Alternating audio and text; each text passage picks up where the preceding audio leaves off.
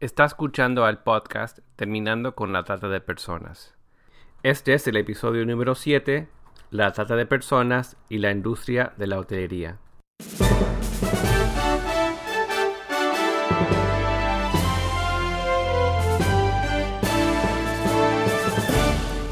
Bienvenido al podcast Terminando con la Trata de Personas. Mi nombre es Gilbert Contreras. Y mi nombre es Virginia Contreras.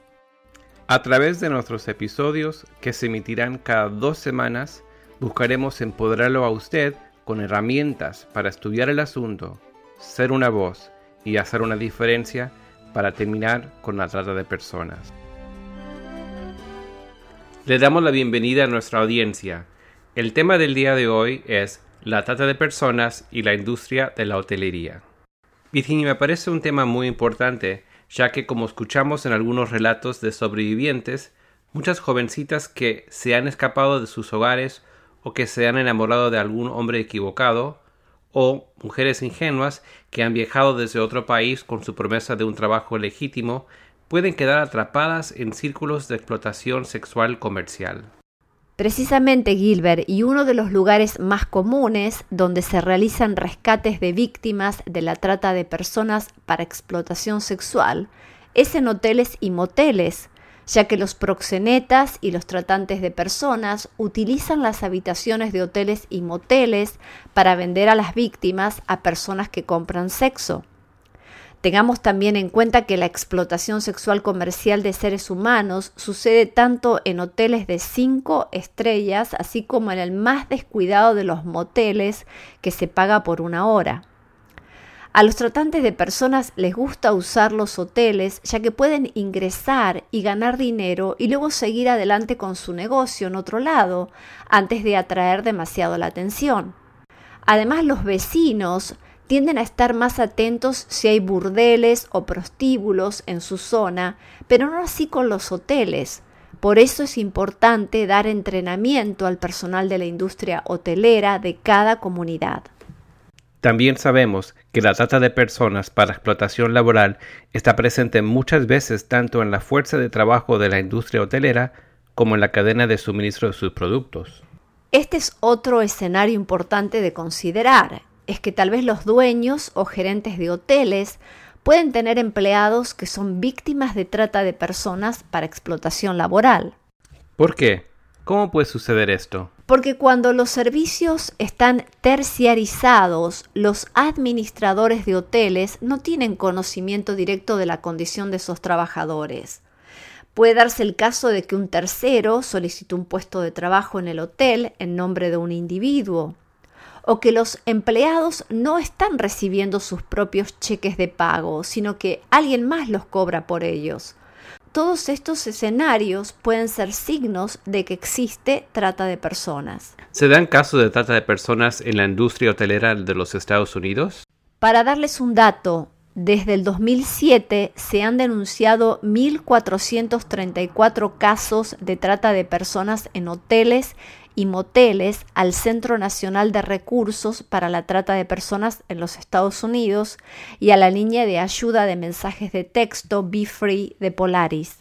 Entonces, porque esta es una realidad también aquí en California, es que en este episodio queremos entrevistar a Álvaro Salgado. Si te parece bien, Gilbert, primero me gustaría presentarlo. Adelante. Álvaro es estudiante de la Universidad de Vanguard ha estado colaborando con Live to Free hace ya tres años, ofreciendo capacitaciones a estudiantes de las escuelas secundarias y de colegios para que estos reconozcan qué es la trata de personas y cómo prevenir para no terminar como víctima de este crimen. Actualmente Álvaro trabaja con la organización IFI Freedom Network como un entrenador a los trabajadores de hoteles para que aprendan qué es la trata de personas, cómo reconocerla y cómo reportar este crimen. Buenos días Álvaro, un gusto tenerte con nosotros en esta oportunidad. Buenos días, gracias por uh, tenerme. Álvaro, nos consta que los tratantes de personas están sacando provecho de la falta de conocimiento sobre este tema dentro de la industria hotelera. Y con demasiada frecuencia continúan explotando a sus víctimas sin control porque el personal, los gerentes y los ejecutivos no saben qué o cómo buscar a víctimas de la trata en sus dependencias. De ahí que nos surge esta pregunta. ¿Qué acciones pueden tomar los dueños o administradores de hoteles o moteles para ayudar a detener la trata de personas?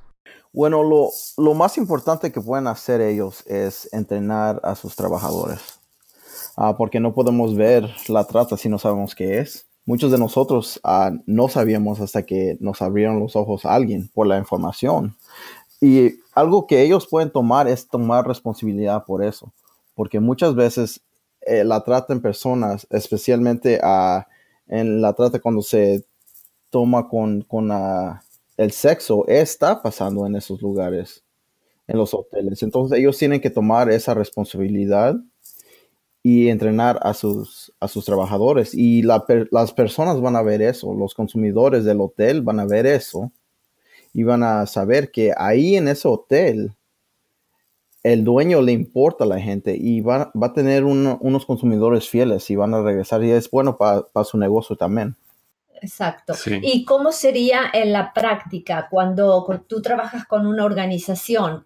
Eh, ¿Cómo es el entrenamiento? ¿Ustedes eh, tienen el entrenamiento, hablan con el gerente o administrador del hotel, llevan eh, un personal especial?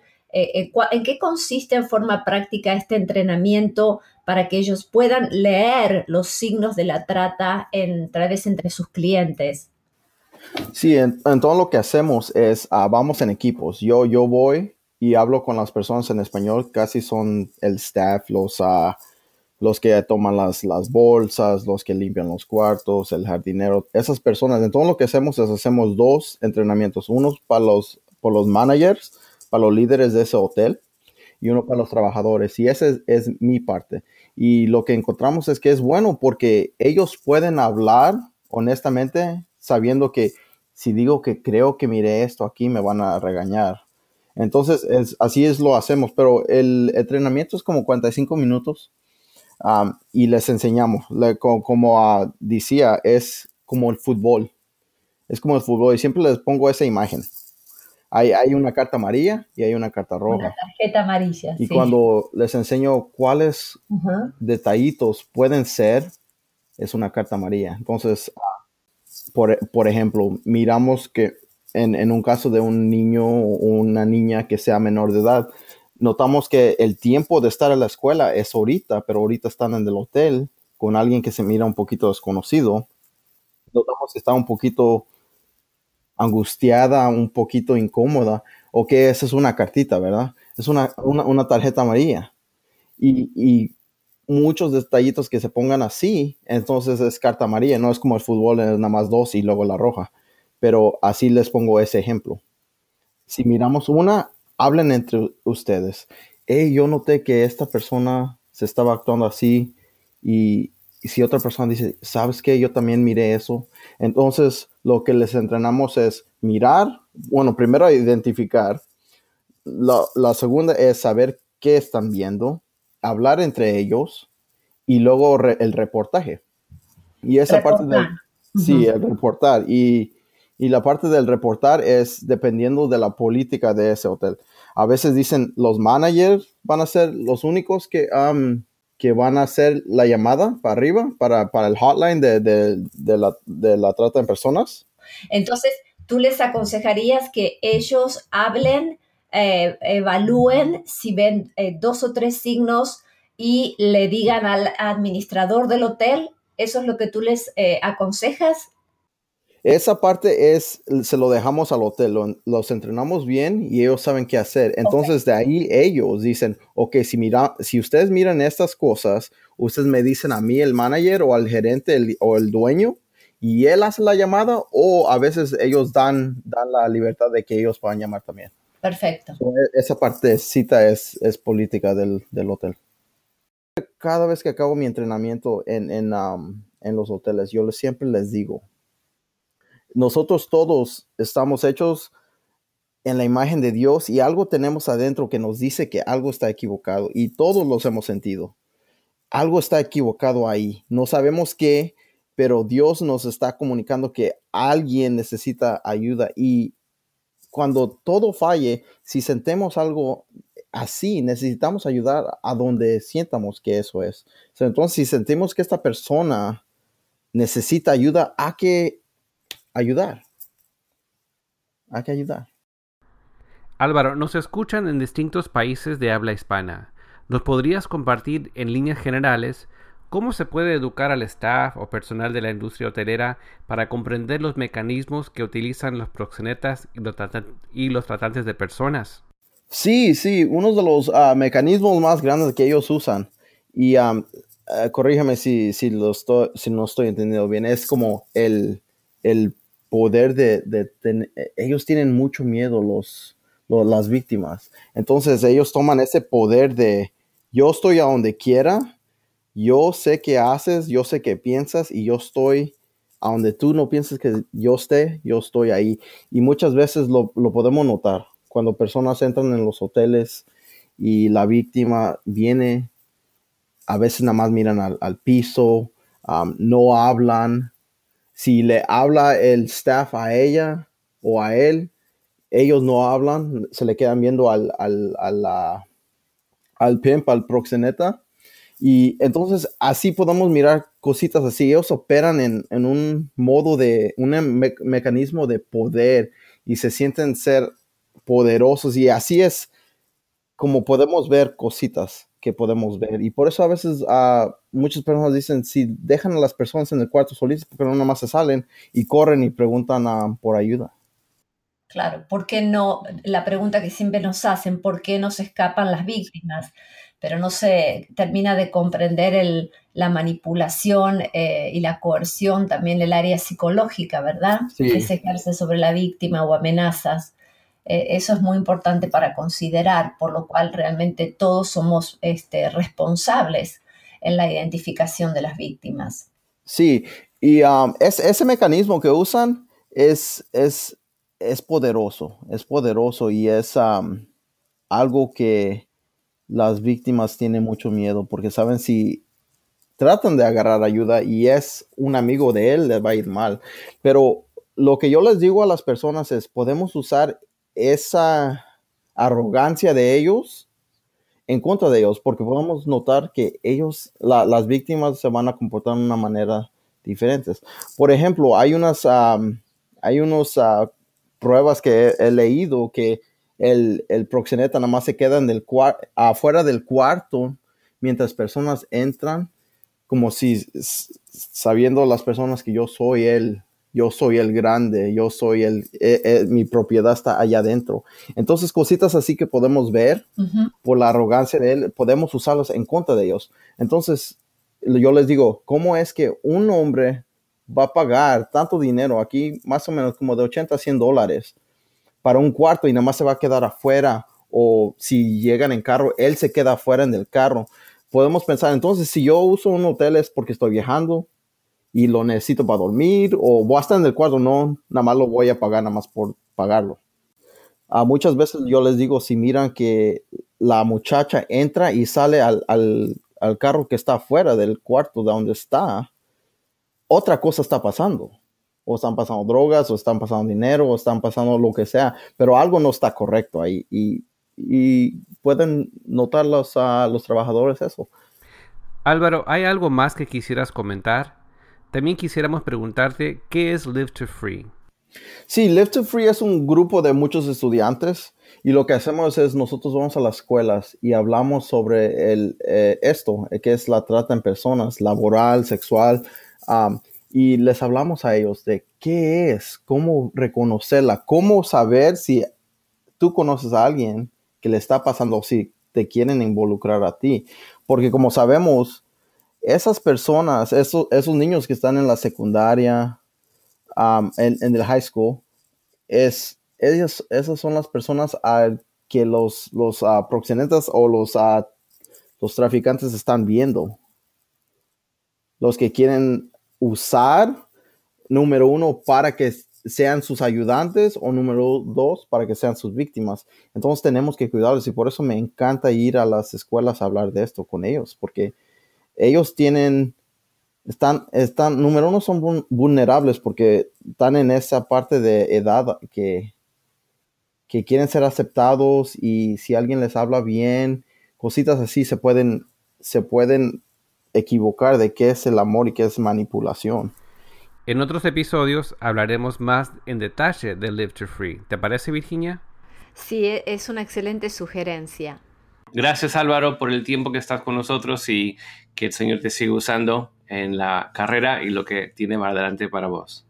Muchas gracias. Virginia, moviéndonos otra vez al punto de interés de este episodio, ¿podrías ayudar a nuestra audiencia ampliando más el tema? Me gustaría aportar más detalles respecto a los posibles signos de trata en un hotel a los que deberíamos prestar atención. Por ejemplo, una de las horas claves para estar atento es la hora de entrada, es decir, la hora en que las personas realizan el check-in en un hotel. Si estas personas pagan con efectivo, es obviamente un motivo de prestar atención, especialmente si la reserva se hizo originalmente con una tarjeta de crédito. O por ejemplo, cuando un hombre o una mujer mayores se registran con mujeres más jóvenes que no parecen ser sus hijas o que hablan un idioma diferente. O que están distantes de la persona que está pagando, o si se ven aturdidas o temerosas. A menudo significa que esas jóvenes no están ahí voluntariamente. Otro signo para estar alerta es el tema del equipaje. Los viajeros legítimos generalmente traen un montón de bolsos con ellos. ¿Qué pregunta deberíamos hacernos para discernir si estamos frente a una posible víctima de la trata? Bueno, algunas de estas preguntas serían, ¿tienen sus propias tarjetas de crédito y documentos de identificación? ¿Parecen estar en buena salud? ¿Parecen desorientadas o desaliñadas? ¿Son sus novios, entre comillas, significativamente mayores de edad? ¿Los hombres parecen estar impidiendo que las mujeres se muevan libremente? ¿O hablan o contestan por ellas mismas o alguien contesta por ellas? Incluso ha habido informes de algunas mujeres con tatuajes que indicaban la marca de propiedad del tratante. Es decir, hay que mirar más allá de lo superficial. ¿Cuál es el personal del hotel que más atento debe estar? Para los hoteles diríamos que la primera línea de defensa es la o el recepcionista del hotel. Luego podemos decir que es el equipo de seguridad interno del hotel. A veces los tratantes de personas se registran en la habitación y solo mucho más tarde entran a las jóvenes y a unas niñas y niños al hotel a través de una puerta lateral del hotel. Es por esto que la mayoría de los hoteles han instalado equipos de cámaras. Pero eso no significa que las cámaras capten todo. Por esto el personal de seguridad del hotel debe estar atento. Por otro lado, las habitaciones que están siendo utilizadas por los tratantes de personas generalmente tienen muchos hombres que van y vienen y algunas veces tienen hombres que están parados afuera de la puerta de la habitación o en el vestíbulo o en el, o en el estacionamiento. Por otro lado, eh, me gustaría recalcar que como registran testimonios de agentes del FBI, los tratantes a menudo usan dos habitaciones. Una habitación es la habitación que usan para explotar a sus víctimas y la otra habitación es donde todos los demás se quedan normalmente y solo tienen unas pocas pertenencias en esa habitación. Y es por esto que el personal de limpieza del hotel son también actores clave, ya que los tratantes de personas tienden a rechazar los servicios de limpieza durante días y días, y esto es una luz roja. También se entrena al personal de limpieza del hotel a prestar atención si notan una gran cantidad de computadoras o teléfonos celulares en una habitación. Y luego finalmente me gustaría hablar que es el tema del porno o sea, la pornografía. Si una habitación está alquilando pornografía y viendo una cantidad inusual de pornografía en la televisión del, del hotel, eso puede provocar sospechas, especialmente si ocurre junto con otros signos de trata de personas. Y especialmente si además de eso hay indicadores como que hay varios hombres que van y vienen. Todo esto puede ser motivo de alerta. ¿Y si es un huésped del hotel que sospecha de un posible caso de trata? Si se encuentra en el mismo piso que una habitación que parece tener muchos hombres afuera o un flujo constante de visitantes, es posible que tenga que avisar a las autoridades del hotel.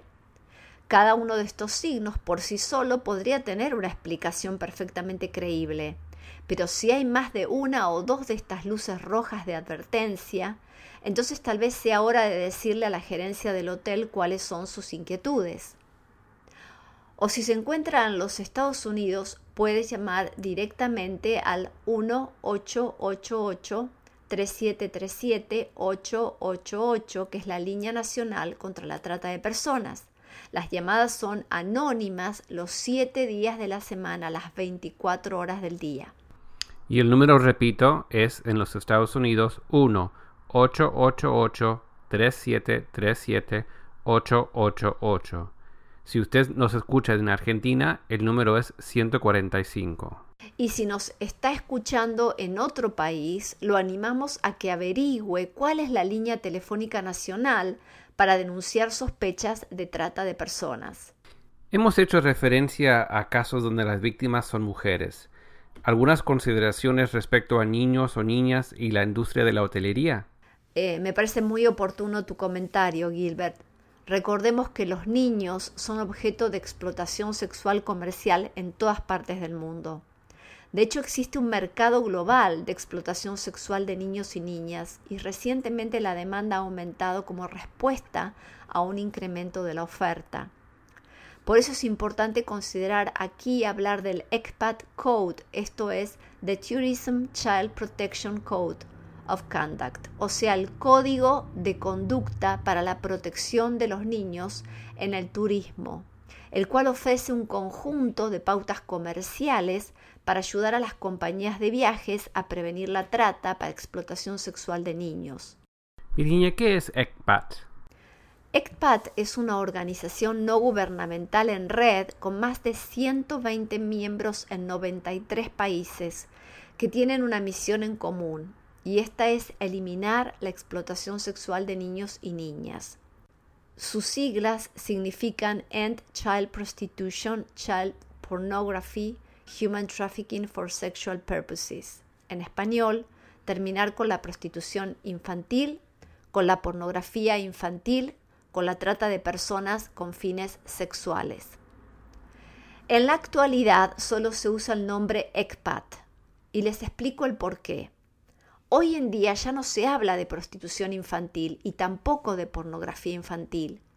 Este cambio es importante de considerar es que el niño o la niña no tienen la agencia, la capacidad, la madurez para convertirse en prostitutos o prostitutas.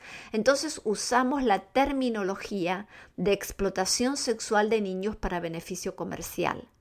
Y tampoco decimos ya pornografía infantil, porque la pornografía es una explotación de la sexualidad infantil y se basa en el asalto sexual y la violación por lo que no es una industria, sino que es un crimen contra los niños y niñas. ¿Podrías comentarnos ah, más acerca del ECPAT Code? Por supuesto, este código de conducta para la protección de los niños en el turismo es el único conjunto voluntario de principios comerciales que las compañías de viajes y excursiones pueden implementar para prevenir la explotación sexual de niños en el turismo y la trata de personas para explotación comercial de niños. Este código de conducta es un esfuerzo conjunto entre el sector privado de turismo y ECPAT. Entonces, este código de conducta tal vez sea una de las mejores estrategias de prevención para que los hoteles terminen con el crimen de trata de personas para explotación sexual. Según Michelle Gelbart, quien ha sido directora de ECPAT USA, el mayor error de la industria hotelera y el público viajero ha sido pensar que este tipo de delito no tiene lugar en todo tiempo y en todo lugar. Y el desafortunado resultado de esto es que muchos países, y aún aquí en los Estados Unidos, no toda la industria hotelera ha estado siendo capacitada adecuadamente para detectar los signos de la trata de personas, ni saben qué deben hacer una vez que detectan estos signos. O también es posible que los empleados no conozcan el protocolo de las compañías hoteleras para las que trabajan y por esto no saben qué hacer si perciben estas situaciones donde hay sospecha de casos de trata de personas. y eso puede causar muchos problemas si están equivocados o incluso si tienen razón respecto a sus sospechas respecto a una persona. Por esto es importante contar con entrenamiento para la industria de la hotelería a nivel mundial.